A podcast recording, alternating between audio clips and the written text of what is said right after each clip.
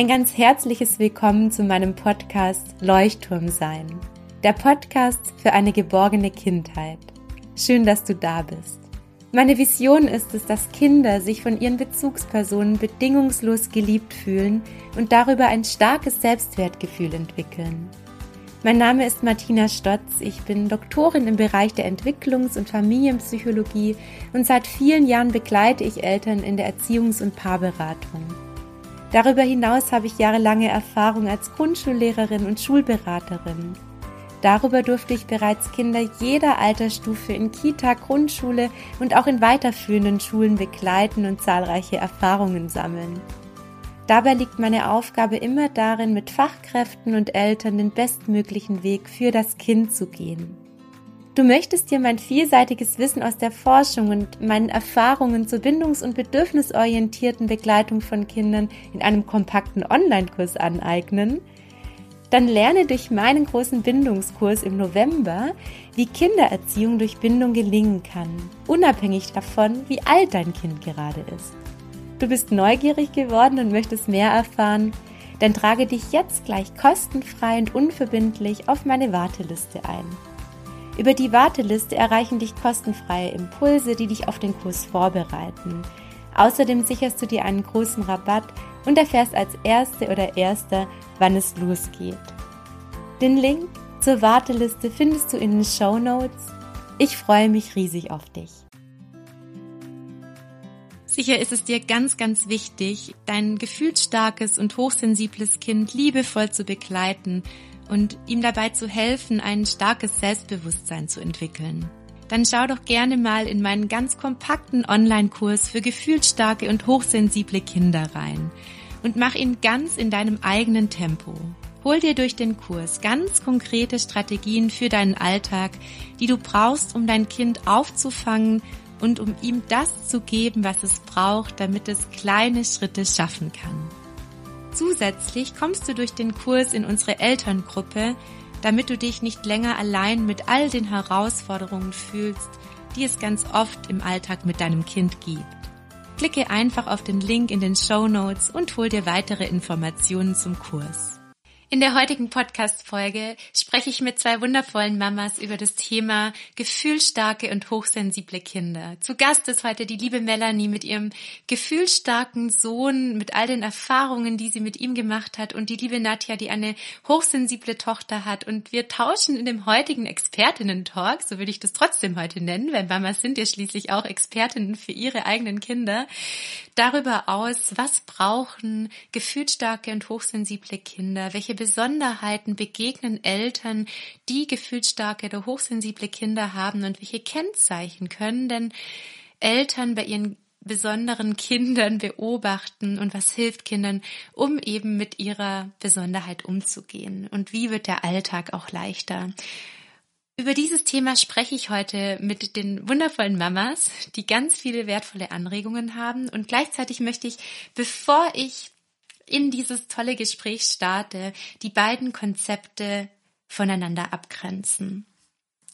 Grundsätzlich ist es so, dass natürlich AutorInnen und auch ForscherInnen immer versuchen, durch diese Begrifflichkeiten Eltern Sicherheit zu geben. Ja, also aus meiner Sicht macht es gar nicht so viel Sinn, Besonderheiten von Kindern oder individuelle Voraussetzungen in ein Konzept zu packen. Nur gleichzeitig kann es eben sehr, sehr entlastend sein, einfach zu wissen, dass es eben viele Menschen gibt oder auch viele Kinder gibt, die eben ähnliche ja, Besonderheiten mitbringen, damit Eltern kompetenter mit dieser Besonderheit umgehen können. Hochsensible Kinder. Das ist ein ähm, Konzept, das hat die Forscherin Elaine Aaron geprägt. Und zwar hat sie in ihrem Buch sind sie hochsensibel, erklärt, dass es sich bei Hochsensibilität um eine genetische Veranlagung handelt. Und häufig ist es so, dass auch ein Elternteil hochsensibel ist. Und das besondere Merkmal von Hochsensibilität ist, dass das Gehirn viel mehr Reize gleichzeitig aufnimmt. Es fehlt sozusagen ein Filter, den andere Menschen haben, der verhindert, dass sehr viele Reize gleichzeitig aufgenommen werden. Das heißt, hochsensible Menschen riechen besonders stark, nehmen den Geruch besonders stark auf, fühlen besonders stark, hören besonders stark und es fehlt eben dieser Filter, der ja dafür sorgt, dass das Gehirn nicht die ganze Zeit reizüberflutet wird und darüber ist das Gehirn auch ständig in einer erhöhten Verarbeitung. Und das Hören, Sehen, Riechen, Schmecken, Fühlen, alles ohne Filter ist eben anstrengend. Für Kinder und auch für Erwachsene, die hochsensibel sind. Und es wird eben vermutet, dass circa 20 Prozent aller Menschen hochsensibel sind. Das Konzept der Hochsensibilität bezieht sich also sehr, sehr stark nach innen. Also der Blick wird durch die Forscherin Elaine Aron sehr stark nach innen gerichtet und erklärt, was genau im Körper passiert. Dieser komplexe Reizverarbeitungsprozess im Gehirn führt dazu, dass Kinder sich ganz, ganz schnell überfordert fühlen und daraus resultierend eben auch bestimmte Verhaltensweisen, Gefühlsausdrücke einhergehen. Und Kinder, die sich deswegen eher in sich zurückziehen und andere Kinder, die eben sehr, sehr stark ihre Gefühle nach außen tragen, die werden dann als gefühlsstark bezeichnet. Die Kinder, die sich in sich zurückziehen, die werden weiterhin als hochsensibel beschrieben, nur eben diese Gefühlsstärke richtet sich auch nach außen. Das heißt, ein Kind, das gefühlsstark ist, kann genauso gleichzeitig hochsensibel sein, beziehungsweise ist diese Gefühlsstärke, die sich zeigt, oft auch zusammenhängend mit der Hochsensibilität. Nochmal für dich, die Hochsensibilität richtet sich mit der Definition sehr stark auf das, was im Inneren passiert. Und jetzt komme ich zum Konzept der Gefühlsstärke. Und das ist eben etwas, was sich sehr stark im Außen zeigt. Und diesen Fachbegriff, der wird auch schon ungefähr seit 1992 ähm, benutzt. Ich versuche den Namen auszusprechen der Therapeutin, die diesen Namen erstmals geprägt hat, die sogenannte Mary Kurkinka. Vielleicht habe ich es auch falsch ausgesprochen. Ich weiß nicht genau, wo sie herkommt. Und auch Nora Imlau, die wir ja auch kennen als wundervolle Autorin, hat diesen Begriff geprägt in ihrem Buch So viel Freude, so viel Wut. Das kann ich auch von Herzen empfehlen. Und genau wie die Hochsensibilität besteht auch bei Gefühlsstärke bei Kindern von Geburt an, ähm, ja, diese besondere Empfindung und auch das Zeigen von Gefühlen bei gefühlsstarken Kindern ist ganz extrem. Dieser Begriff zieht, bezieht sich stark auf das Verhalten des Kindes und Merkmale sind zum Beispiel, dass ähm, diese Kinder sehr willensstark sind, dass egal welches Gefühl, ob Wut, ob Freude, ob Trauer, alles ganz besonders stark und auch von längerer Dauer gezeigt wird. Also viele Kinder, die zum Beispiel gefühlsstark sind, haben teilweise einfach noch längere Gefühls- oder Wutausbrüche als andere Kinder. Dann ähm, die Reize werden ebenso verarbeitet wie auch bei der Hochsensibilität. Also auch gefühlsstarke Kinder verfügen nicht über diesen Filter. Und sie brauchen deswegen ein ausgeprägtes Sicherheitssystem, das ihnen eben Routinen und ähm, Rituale, ja, weil es eben ihnen Sicherheit gibt. Sie benötigen gleichzeitig ganz viel Raum auch für Autonomie, selbst entscheiden dürfen, weil es sonst ganz oft zum Konflikt führen kann. Ganz häufig tauchen große Schwierigkeiten bei Übergängen auf. Das heißt, Kinder, die gefühlsstark sind, reagieren sehr stark mit Gefühlen, wenn sie sich verabschieden müssen oder wenn sich irgendetwas verändert oder etwas passiert, worauf sie sich gar nicht einstellen konnten. Und falls du dir jetzt die Frage stellst, was ist denn jetzt der Unterschied vielleicht auch zu ADHS oder ADS? Das hat damit zu tun, dass gerade bei ADHS eben noch das Kennzeichen mit dabei ist, dass diese Kinder unglaublich ähm, stark im Bewegen sind. Also sie müssen sich sehr, sehr viel bewegen und dass sie sich eben gleichzeitig auch sehr sehr schwer nur konzentrieren können und sich auf etwas fokussieren können. Und das ist auch bei ADS, das sind ja so die sogenannten Kinder, die sehr viel träumen oder abwesend wirken, ist eben diese Konzentrationsschwäche ein Kennzeichen. Ich hoffe, ich konnte so ein bisschen klar machen, was der Unterschied zwischen den beiden Konzepten ist und freue mich jetzt riesig auf das wundervolle Gespräch mit Melanie und mit Nadja.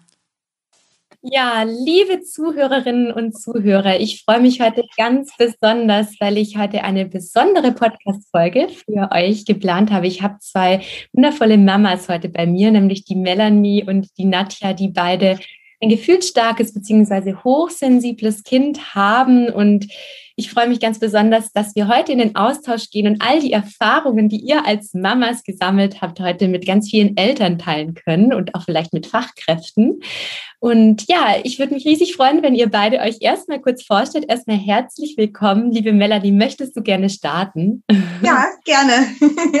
Hallo, ich bin Melanie, ich bin 33 Jahre alt, habe zwei Kinder, wohne in Hannover und ähm, aus meiner Perspektive ist mein vierjähriger Sohn ähm, ein gefühlsstarkes Kind und ich freue mich riesig auf den Austausch und die Möglichkeit, hier dabei sein zu können. Schön, dass du da bist. Liebe Nadja, möchtest du dich auch noch vorstellen? Ja, gerne. Also ich bin Nadja und ich bin 30 Jahre alt, wohne in Österreich in der Steiermark und meine Tochter ist dreieinhalb und ich ja, glaube schon länger, dass sie hochsensibel ist und darum freue ich mich riesig, dass ich hier bin und einfach auch noch ein bisschen mehr darüber erfahren kann und ja, bin schon sehr gespannt. Ja, ihr lieben Zuhörerinnen und Zuhörer, ich habe ja schon die unterschiedlichen Konzepte vorgestellt und ihr habt schon einen Eindruck davon, wie sich denn ja Kinder unterscheiden können.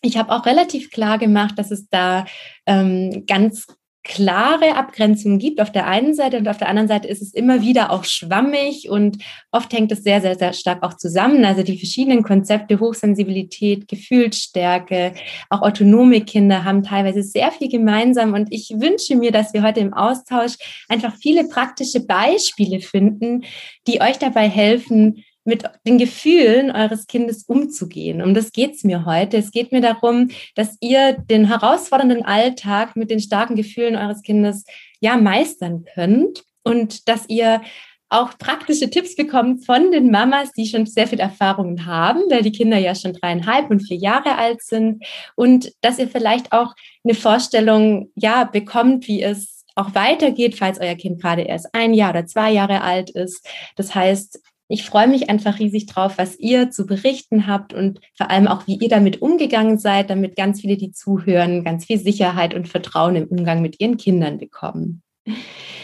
Liebe Melanie, ich würde gerne mit einer Frage an dich starten. Und zwar, woran hast du denn bemerkt, dass dein Kind gefühlsstark ist, also dein Sohn? Ähm, als Baby schon war er ein Schreikind und das zog sich weiter durch, dass Gefühle wie Freude, Wut, Trauer, aber auch Schmerz immer ins Extrem ausgeufert sind. Ähm, also alles sehr, sehr intensiv und auch die Reizwahrnehmung ist bei ihnen sehr ausgeprägt und sehr intensiv. Ähm, auch wenn wir zum Spielen verabredet sind, jetzt aktuell, ähm, und es einfach zu viele Kinder sind und es zu laut ist, dann zieht er sich zurück. Dann spielen die drei, vier Kinder im Sandkasten und er ist alleine auf der Schaukel. Mhm. Ähm, ich würde mich selber als sehr empathisch bezeichnen. Und ich habe auch gemerkt, dass ich äh, so in unserer Familie die Einzige bin, die irgendwie Zugang hat und ihn versteht. Äh, in dem, was er halt durchmacht mit seinen Gefühlen und wie er sich äußert. Ähm, und dieses Gefühl hat man ja trotzdem, dass das Kind irgendwie anstrengender ist jetzt nicht negativ ähm, aus, also nicht negativ gemeint, aber es ist einfach anstrengender als, ich habe ja noch einen Vergleich, den größeren, ähm, im Vergleich jetzt auch zu dem größeren. Ja, das kann ich nur so bestätigen. Also ich sage immer zu allen Eltern, die tatsächlich hochsensible und gefühlsstarke Kinder haben, es ist so, als hätte man gefühlt zwei Kinder auf einmal. Ja, ja. weil so viele Gefühle da sind, die ja so viel Begleitung brauchen. Das heißt, es ist anstrengender und es ist um einiges herausfordernder und triggert einen natürlich auch viel mehr an den eigenen Punkten, die ja man selbst vielleicht auch noch gar nicht so aufgearbeitet hat, beziehungsweise erfordert es einfach sehr, sehr viele Nerven. Und die ja. hat man natürlich im Alltag nicht immer. Ja. Ich danke dir sehr für den Einblick. Nadja, an was hast du es gemerkt? Wann ging das bei euch los? Also ich muss sagen, dadurch, dass ich auch, glaube ich, selber sehr sensibel und auch sehr ähm, empathisch bin, ist es mir relativ früh aufgefallen. Sie war wirklich noch ein Baby und ich habe mir da gedacht, da, irgendwas klingt jetzt blöd, aber irgendwas stimmt da nicht, weil sie einfach nie ohne Körperkontakt sein konnte. Sie konnte nie schlafen, ähm, ohne dass sie immer nur auf mir, ich bin im Sitzen gesessen und sie hat nur bei mir schlafen können, habe ich gedacht, ich lege sie mal zur Seite. Es ging sofort wieder los. Sie hat so viel geweint und ich habe einfach nie, es gab für mich nie einen Grund. Und das kann einen schon mal ganz schön zur Verzweiflung bringen. Und dann habe ich es extrem, ist es mir dann aufgefallen, als sie ein paar Monate alt war und wenn wir dann bei Verwandtschaft oder irgendwo halt bei der Familie waren, sie hat es nicht ausgehalten, wo es laut ist. Also ähm, teilweise sind unsere Familienmitglieder einfach sehr laut und reden sehr viel und einfach in einem ganz anderen Ton, als wir zu Hause reden. Und das hat sie nicht ausgehalten. Sie konnte nicht bei den Leuten auf dem Arm sein. Jeder will ja immer ein Baby tragen. Ne? Und sie hat wirklich, das ging nicht, wenn ich dir da was zum Essen geben wollte, also eine Flasche oder dann später Brei oder sowas in so einem lauten Umfeld, das ging überhaupt gar nicht. Also da musste ich mich wirklich zurückziehen und dann in einen separaten Raum gehen. Und da wird man natürlich immer ganz schön schräg angeguckt auch, ne? weil sie zwar wöhnt ihr Kind schon. Mhm. Und ich hatte aber großes Glück, ähm, weil ich dann eine Arbeitskollegin hatte und die hat einen hochsensiblen Sohn und sie hat dann, sind wir zum Reden gekommen und sie hat gesagt, Nadja, lies mal die Bücher, ich glaube, deine Tochter ist auch hochsensibel. Mhm. Und dann habe ich das gelesen und habe mir gedacht, ja, dieses Extreme, was auch die Melanie gesagt hat, diese extremen Gefühle, dass plötzlich der kleinste Schmerz auf einmal so enorm sein kann. Und da habe ich dann oft gedacht, die stellt sich so an, ne? aber irgendwas in mir hat immer gesagt, das ist so extrem, sie braucht mich da einfach wirklich. Ne? Also, dass das enorm war, dass ich irgendwie immer, auch wenn es natürlich heftig oft war, gespürt habe, das ist irgendwie nicht, sie will mich nicht ärgern. Sie, für sie ist das gerade wirklich eine Katastrophe. Die Melanie, ja, das ist auch genau ähm, das, um was es geht. Also das ist, was ihr gerade so liebevoll beschrieben habt. Ich bin gerade total gerührt, weil ihr schon so reflektiert eben mit diesem Thema umgeht. Das freut mich, da tanzt gerade mein Herz. Es, ist, es geht genau darum, dass eben diese Gefühle da sind und dass eben Kindern in dem Moment dieser Filter fehlt, ja, und ganz viele Reize so extrem wahrgenommen werden, dass es eben zu einer Überforderung führt und das äußert sich eben dann eben schon im ersten Lebensjahr darin, durch dieses extreme Weinen, um sich mitzuteilen, um zu sagen, ich habe da so viel aufgenommen, das will ich jetzt wieder sozusagen zum Ausdruck bringen. Das ist das, was da passiert. Also man spricht auch vom sogenannten Erzählweinen, ja. Mama, schau mal, was ich alles erlebt habe, ja, wie viele Reize ich aufgenommen habe. Und es wird eben dann durch das Weinen geäußert, auch die Ausdruck also diese Ausdrucksstärke ist eben stärker als bei anderen Kindern, ja. Und ähm, ihr habt jetzt beide gesagt, im ersten Jahr habt ihr das schon bemerkt. Das ist sicher jetzt sehr spannend für viele, die auch gerade noch einen Säugling oder eben ein einjähriges Kind haben. Ähm, könnt ihr das noch mal genauer beschreiben? Melanie, wie war das im ersten Jahr?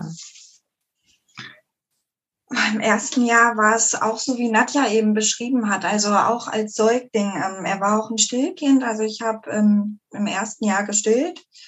Ähm, teilweise saß ich zwei Tage auf dem Sofa im Schneidersitz und habe von einer Brust auf die andere gewechselt und er konnte einfach nicht ohne Körperkontakt. Mhm. Ich habe einmal abgepumpt Milch, wollte zu einem Konzert gehen mit einer Freundin. Also ich war dann auch auf dem Konzert, mhm. aber mein Sohn hat wirklich sieben Stunden lang durchgeschrien bei meinem Mann. Mhm. Er hat keinen Zugang zu ihm gefunden.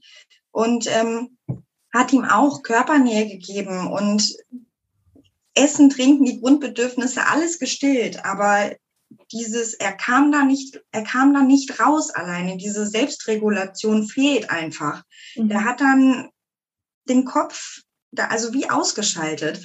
Mein Mann sagt immer noch, ähm, der steht sich selber im Weg. Okay. Aber gerade so im ersten Jahr, wenn die Worte noch nicht da sind, ist halt wirklich viel mit Schreien, mit Weinen. Und so wie du das auch gesagt hast, das ist Erzählweinen. Das ist genau das Wort, was es eigentlich am besten beschreibt. Wenn, wenn der Tag einfach anstrengend vielleicht für ihn war oder, oder viel passiert ist oder wir auch was unternommen haben, dann hat man gemerkt in einer Situation, wo er sich vielleicht anziehen sollte oder ange er wurde ja da noch angezogen, dann ist vielleicht der große Bruder noch hingefallen oder ich habe noch was geholt, dann saß er da alleine, das war dann teilweise schon zu viel. Und er kam dann einfach ins Weinen und hat dann die Worte einfach nicht gehabt in dem ersten Lebensjahr auch. Mhm. Und das hat dich natürlich dann frustriert und dann war eben alles gefühlt für ihn noch schlimmer teilweise, der war noch größer in Not. Ja. Was ich jetzt bei dir ganz spannend finde, Melanie, du hast ja noch ein älteres Kind, ja? ja. Und ich habe dir ganz viele Eltern auch immer in der Beratung oder Eltern, die ich jetzt auch schon länger mit gefühlsstarken und hochsensiblen Kindern begleite. Und da fällt mir eben ganz besonders oft auf, dass die Eltern eben denken, sie hätten irgendwas falsch gemacht. Das muss irgendwie an ihnen liegen, ja? Und du hast ja jetzt davor schon ein anderes Kind gehabt. Wie war das denn dann? Da hast du wahrscheinlich einen großen Unterschied gemerkt, oder? Du ja. hast ja von deiner Art, mit dem Kind umzugehen, wahrscheinlich nicht viel verändert. Ähm, ich muss sagen, der große, ach, ein Bilderbuchkind. ein Kind für Anfänger, sagt man. Genau, wenn man das ja, Glück absolut. Hat. Toll. Das Glück hatte die Nadja nicht. ich muss sagen, wirklich oh, so ruhig und den konnte man hinlegen, der hat geschlafen und es war alles total super. Also er hat auch seine Nähe gebraucht, aber mhm. es ist was komplett anderes. Also die Nerven werden einfach total strapaziert. Man hat einfach keine Kraft mehr, gerade durch das Stillen. Das ist ja eh auch ähm, Kraftaufwendung für die Mutter. Dann dem Großen irgendwie noch gerecht zu werden, plus diese besonderen Anforderungen von dem kleinen, gefühlsstarken, ähm, ja, gerade in dieser Stillzeit, Säuglingszeit, Babyzeit, es ist wirklich kräftezehrend, anstrengend und ähm, ja, man, also schon als er ein paar Wochen da war, habe ich gemerkt, okay, das ist was komplett anderes. Muss aber ehrlich gestehen, ich konnte mich relativ gut darauf einstellen. Klar sind die Tage anstrengend und lang, auch die Nächte waren wirklich kurz. Hm. Äh, sehr wenig Schlaf auch teilweise, weil er auch immer mit Körperkontakt, wie bei Nadja, ähm, schlafen wollte. Er, er war zum Beispiel auch ein Puck-Baby. Den habe ich gepuckt, weil er einfach diese, dieses Enge brauchte, mhm. während der Große alle Hände und Beine von sich gestreckt hat und total frei geschlafen hat. Aber ihm hat einfach das Pucken total gut getan, dem Kleinen. Okay. Das ist jetzt ganz spannend dass du das sagst, weil gerade Kinder, die eben gefühlsstark sind und so viele Reize aufnehmen, die brauchen ja umso mehr Sicherheit. Und ähm, da würde ich dich jetzt fragen, Nadja, war das bei dir auch so, dass du im ersten Jahr gemerkt hast, diese Sicherheit, dieser Körperkontakt, das hast du schon gesagt. Hast du das mit dem Pucken auch ausprobiert? Also habe ich tatsächlich nicht ausprobiert, weil ich gemerkt habe, das hat mich nämlich gewundert, das passt nämlich bei uns irgendwie gar nicht so zusammen weil sie wollte nicht mal in die Trage wirklich. Mhm. Also da war sie dann eher das Kinderwagenkind, wo ich teilweise nachts mit der durch die Gegend geschoben bin, weil einfach gar nichts mehr ging. Ähm, also das habe ich in dem Ausmaß so nicht gehabt, nein. Mhm. Also das Extreme auf mir schlafen und so, ne, das schon, aber dann schon mhm. eher frei. Und das ist, glaube ich, dann auch die Kunst, diese individuellen Bedürfnisse so rauszufinden, ja. Und Nadja, was war denn bei dir im ersten Jahr das, was du sagst, war so für dich am auffälligsten? Also das viele Weinen hattest du vorher angesprochen. Also was extrem war, was ich eben auch schon gesagt habe, war natürlich, dass einfach laut nicht gut ging. Alles, was laut in der Umgebung war, war für meine Kleine einfach irrsinnig schwer irgendwie zu filtern und aufzunehmen. Und ich glaube, wir unterschätzen Kinder ganz oft, wenn die noch so klein sind, was ich gemerkt habe nach so kurzer Zeit, was sie für eine Beobachterrolle einnimmt. Egal wo wir sind, auch wenn wir nur einen Einkauf gemacht haben, das ist jetzt für mich ja kein Ausflug, wo ich denke, da wäre jetzt Reizüberflutung pur, aber das war's. Sie hat alles wahrgenommen mit ein paar Monaten schon und ich habe dann wirklich nach so einem Einkauf in einem Supermarkt für eine halbe Stunde danach gemerkt, danach ist die mal zwei Stunden schlafen gegangen. Mhm. Also da hat sie sich das, das war so auffällig, dass sie so, so viel Regenerationszeit quasi brauchte. Und da kann auch dann mal sein, dass danach erst noch mal eine halbe Stunde schreien und ausflippen und danach halt irgendwann dann in den Schlaf finden und dann wirklich zwei Stunden den Einkauf verarbeiten. Ne? Also sowas ist mir am extremsten in Erinnerung geblieben. Dieses extreme Beobachten und was sie auch nie mochte, war im Mittelpunkt stehen. Mhm. War auch immer sehr spannend, weil eigentlich denkt man ja, Kinder wollen ja immer im Mittelpunkt stehen.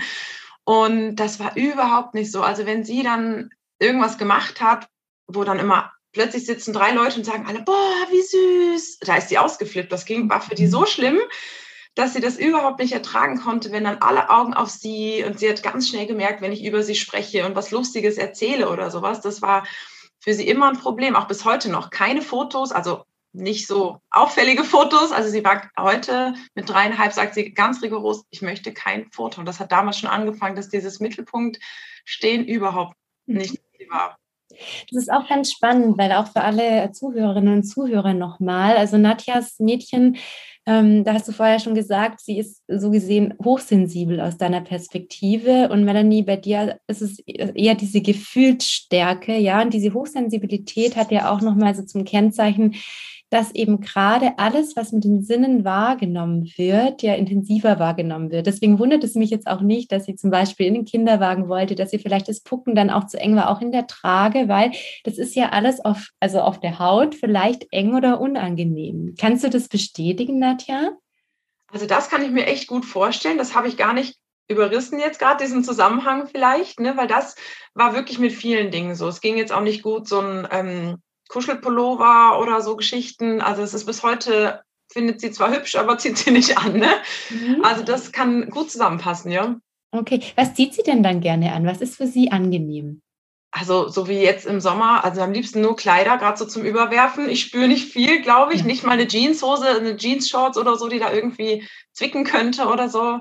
Mhm. Ja, ja. Jeanshosen sind auch, glaube ich, eine, eine, ganz große Sache, weil die so viele Nähte haben. Also auch Nähte sind ganz herausfordernd für Kinder. Wie ist es denn, wenn es nass wird? Also wenn sie zum Beispiel irgendwo, wenn sie es nass hat? Also Katastrophe. Das, also da kann wirklich ein ähm, Ausraster der Sondergleichen kommen, wenn sie sich anschüttet aus Versehen beim Trinken oder sowas. Das muss sofort weg und ähm, ja, das ist wirklich, äh, passt gut zusammen, glaube ich. Ja, weil eben auch dieses Gefühl von Ekel viel, viel stärker ausgeprägt ist. Melanie, beobachtest du das auch bei deinem Sohn? Ähm, was Nässe angeht, auf jeden Fall, ja.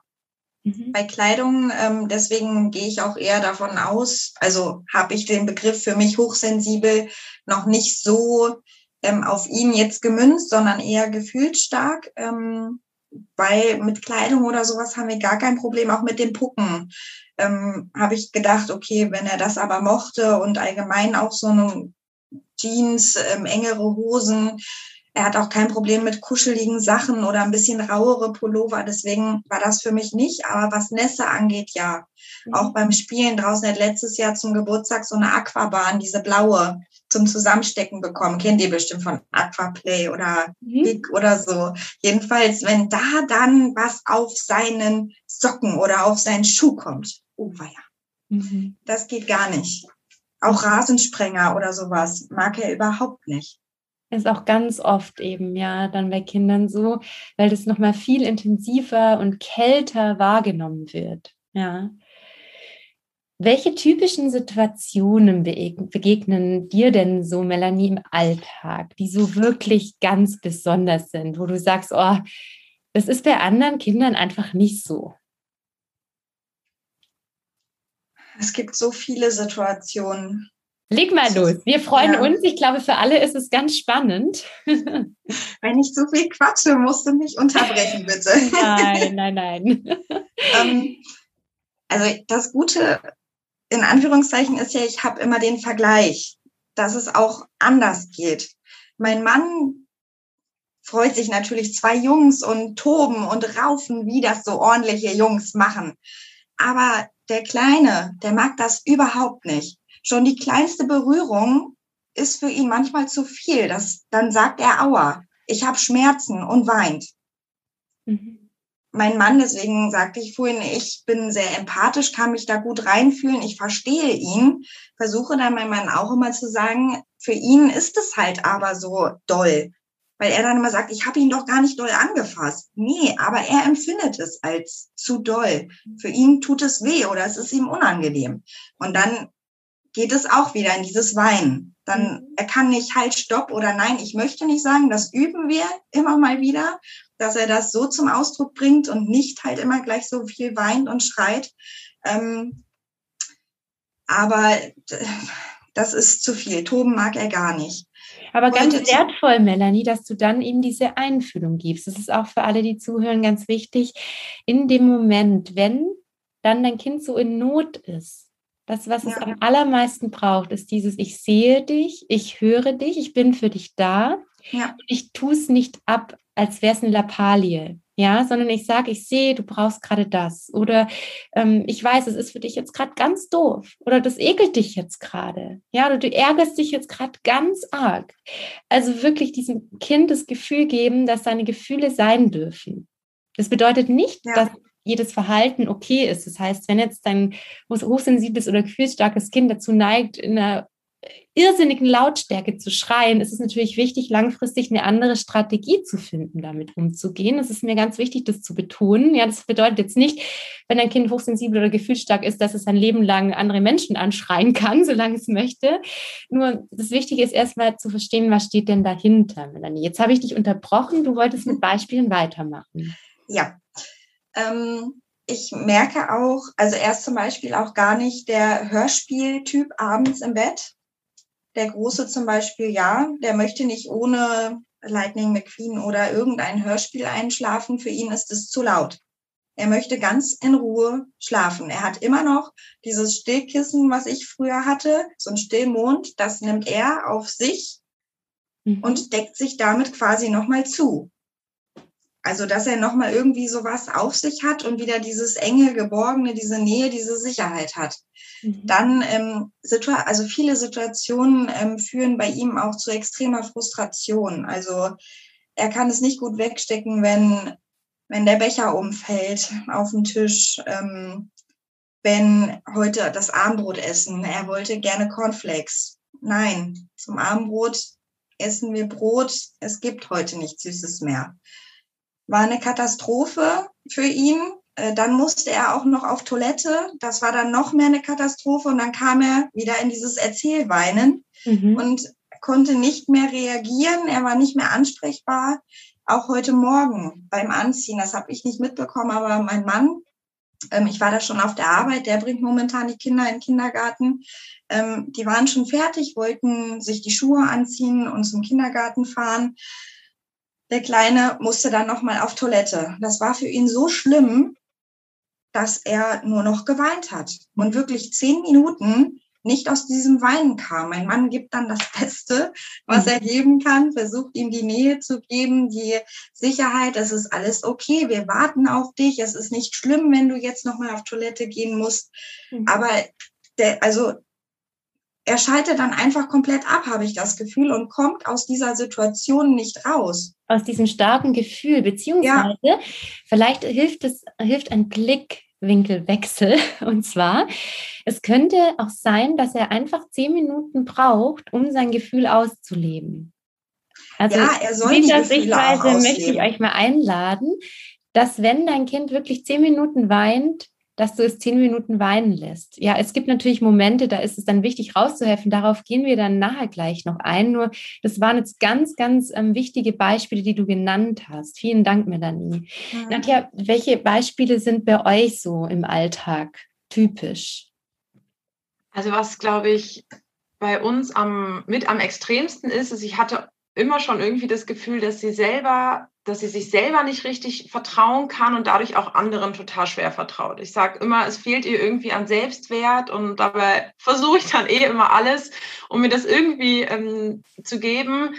Aber das sind so Situationen wie, ich kann mich nicht einfach mit einer Freundin, die auch ein Kind hat, mit den Kindern zum Spielen treffen. Das mhm. funktioniert nicht. Sobald, also natürlich mache ich das dann ab und an, aber sobald wir da sind, sitzt mein Kind nur noch auf meinem Schoß und kann einfach ist wie in so einer Starre drinnen. Sie sagt kein Wort mehr, ist normal die richtige Quasselstrippe. Sobald irgendwer in der Nähe ist, das kann jetzt auch ein Familienmitglied sein, was sie schon zigmal gesehen hat. Sie hört auf zu essen, sie hört auf zu reden, sie kann dann einfach nicht aus sich raus und mhm. könnte niemals dann jetzt einfach nach einer halben Stunde mit diesem anderen Kind spielen. Und das ist natürlich auch für die ganze Familie, für das Sozialleben einfach auch irgendwo eine Belastung. Ne? Das du nicht einfach was unternehmen kannst und da ist dann ein anderes Kind und die spielen einfach mal, ne? wie das vielleicht andere drei- oder vierjährige Kinder machen. Ne? Mhm. Und wie fühlst du dich in den Momenten, wenn du mit ihr dann irgendwo anders bist? Also ich habe lange, lange, lange damit gekämpft, ähm, weil es ist natürlich immer so dieser Druck von außen da, dass du denkst, wie beurteilen jetzt uns andere, weil ich selber ich sehe auch die ganzen tollen Seiten an meinem Kind und ich bin oft so geflasht von dem, was sie alles kann und wie sie einfach ist menschlich. Und ich fand es immer so schlimm, dass das kein anderer sieht, weil sie einfach niemanden zu sich lässt außer mich. Ne? Und mhm. teilweise nicht mal ihren Papa. Und das ist natürlich dann einfach oft eine große, große Herausforderung. Wenn sogar der Papa nach Hause kommt, so wie heute zum Beispiel schon wieder, dann versteckt sie sich. Es gibt Tage, da geht's, kommt sie, hi Papa, und die Welt ist in Ordnung. Am nächsten Tag kommt er nach Hause und der darf sie nicht ansprechen. Ich darf nichts erzählen, wie unser Tag war. Ich darf nicht über sie was sagen, was wir heute gemacht haben. Ähm, das ist natürlich dann für uns alle ganz schön schwierig manchmal, weil ich dann auch oft den Grund dafür nicht eruieren kann, ob es der Situationswechsel jetzt ist, dass sie sich da irgendwie wieder einstellen muss, dass jetzt einfach sich was geändert hat, weil sie natürlich extrem viel Struktur braucht und am besten immer alles gleich ist. Genau, das ist ein wichtiger Punkt, den du ansprichst. Also erstmal nochmal ganz kurz darauf zurück, Nadja. Wie das für dich ist, ist ja völlig nachvollziehbar, weil du dir ja natürlich nur wünschen würdest, dass sie in so sozialen Situationen mit anderen Menschen und Kindern sich da auch integriert, weil ja auch du ein Bedürfnis nach Zugehörigkeit hast und sicher auch du, Melanie. Ich weiß nicht, wie das bei dir ist, da können wir gleich noch drüber sprechen. Ähm, das ist so wichtig auch, natürlich das zu akzeptieren, nur eben auch zu sehen, dass es für dich wirklich oft sehr, sehr schwierig ist und auch dich manchmal vielleicht so ein bisschen in eine Situation bringt, in der du dich schämst oder in der du dich vielleicht ja unwohl fühlst deswegen. Ja. Genau. Und was du gerade angesprochen hast, es ist tatsächlich so, dass gefühlsstarke und hochsensible Kinder noch mehr Schwierigkeiten mit Übergängen haben, weil diese Kinder das sehr viel stärker empfinden. Also sie sind ja so stark im Moment und nehmen alles so stark wahr, dass auch ein Übergang doppelt so ja, viel Reize auslöst. Und wenn der Papa dann nach Hause kommt und ihr meinetwegen gerade am Spielen wart oder sonst was war, dann ist es wie so ein kleiner Abschied vom Spiel. Also oft ist auch dieser Trennungsschmerz einfach bei gefühlsstarken und hochsensiblen Kindern ausgeprägter.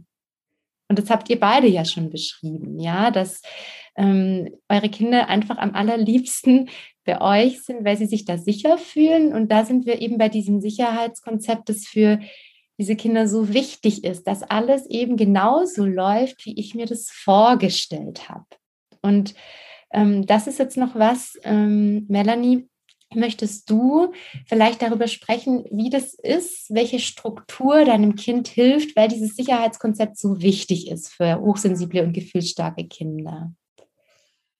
Ja, erstmal, ja, ich kann dir da nur beipflichten, auch gerade mit den Übergängen. Ähm, bei uns ist das auch so. Fällt mir aber jetzt gerade erst auf, ähm, dass mein, also dass mein Mann, der Papa, ihn nicht unterbrechen darf in Sachen, die er gerade, wo er gerade am Spielen ist oder auch wenn er sich gerade ein Buch anschaut oder gerade ein Bild malt und er nach Hause kommt und ihn einfach in den Arm nehmen will zum Hallo sagen, dann kann das auch schon die reinste Katastrophe sein für ihn. Also da reagiert er genauso, ja, das mit den Übergängen. Das ist mir so noch gar nicht bewusst gewesen, muss ich sagen. Aber na klar, dass er da so heftig reagiert, ist natürlich auch schwierig dann für den Papa, ähm, mit dieser Ablehnung quasi umzugehen. Mhm. Er möchte ihm ja auch Liebe geben und Geborgenheit und möchte auch mit ihm ähm, kommunizieren und sich austauschen. Aber dieses, ähm, ja, dieses es funktioniert dann einfach nicht in dem Moment. Genau, weil, weil dein Kind noch so sehr in diesem Moment steckt. Ja. Und es sozusagen erstmal Zeit braucht, um sich auf die neue Situation einzustellen, um Abschied zu nehmen. Und Abschied fällt einen Kindern ohnehin schwerer als anderen oft, ja. Und dann irgendwann ist dein Kind schon bereit für den Papa. Vielleicht ist es auch hilfreich für alle Papas, die zuhören und in einer ähnlichen mhm. Situation sind. Und es ist tatsächlich nichts, was natürlich persönlich jetzt auf den Papa bezogen ist. Nur natürlich kann ich mir vorstellen, dass es bei vielen Vätern oder vielleicht dann auch manchmal bei Müttern, je nachdem, wie ähm, ja sozusagen die erstgewählte Bezugsperson besetzt ist, ähm, ja, dass es dann zu Schwierigkeiten kommen kann. Das kann ich, oder auch zu starken Gefühlen auch bei den Eltern eben. Okay, du hattest aber nach Strukturen genau, und äh, Sicherheit genau. gefragt, entschuldige.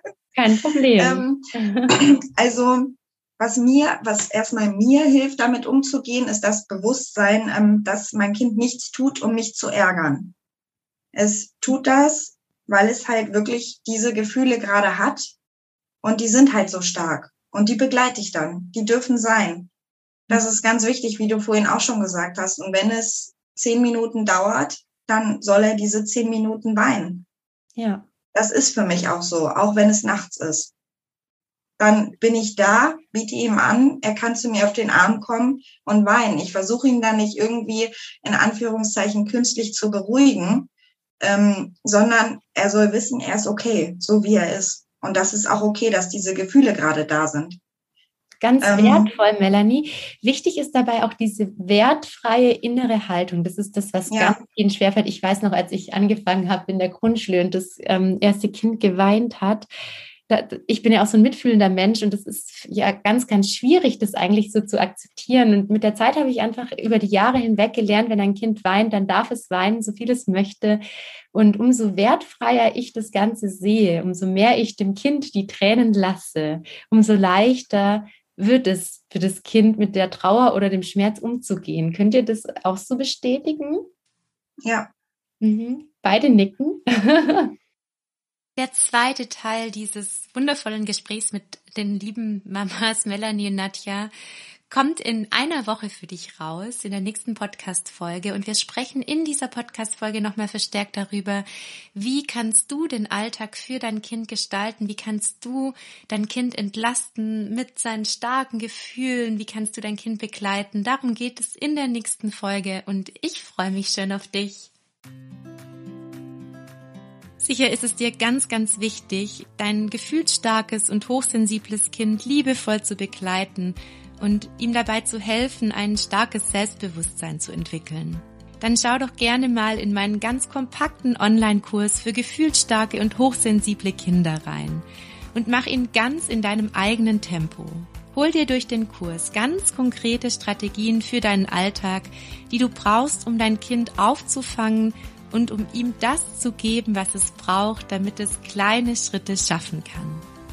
Zusätzlich kommst du durch den Kurs in unsere Elterngruppe, damit du dich nicht länger allein mit all den Herausforderungen fühlst, die es ganz oft im Alltag mit deinem Kind gibt.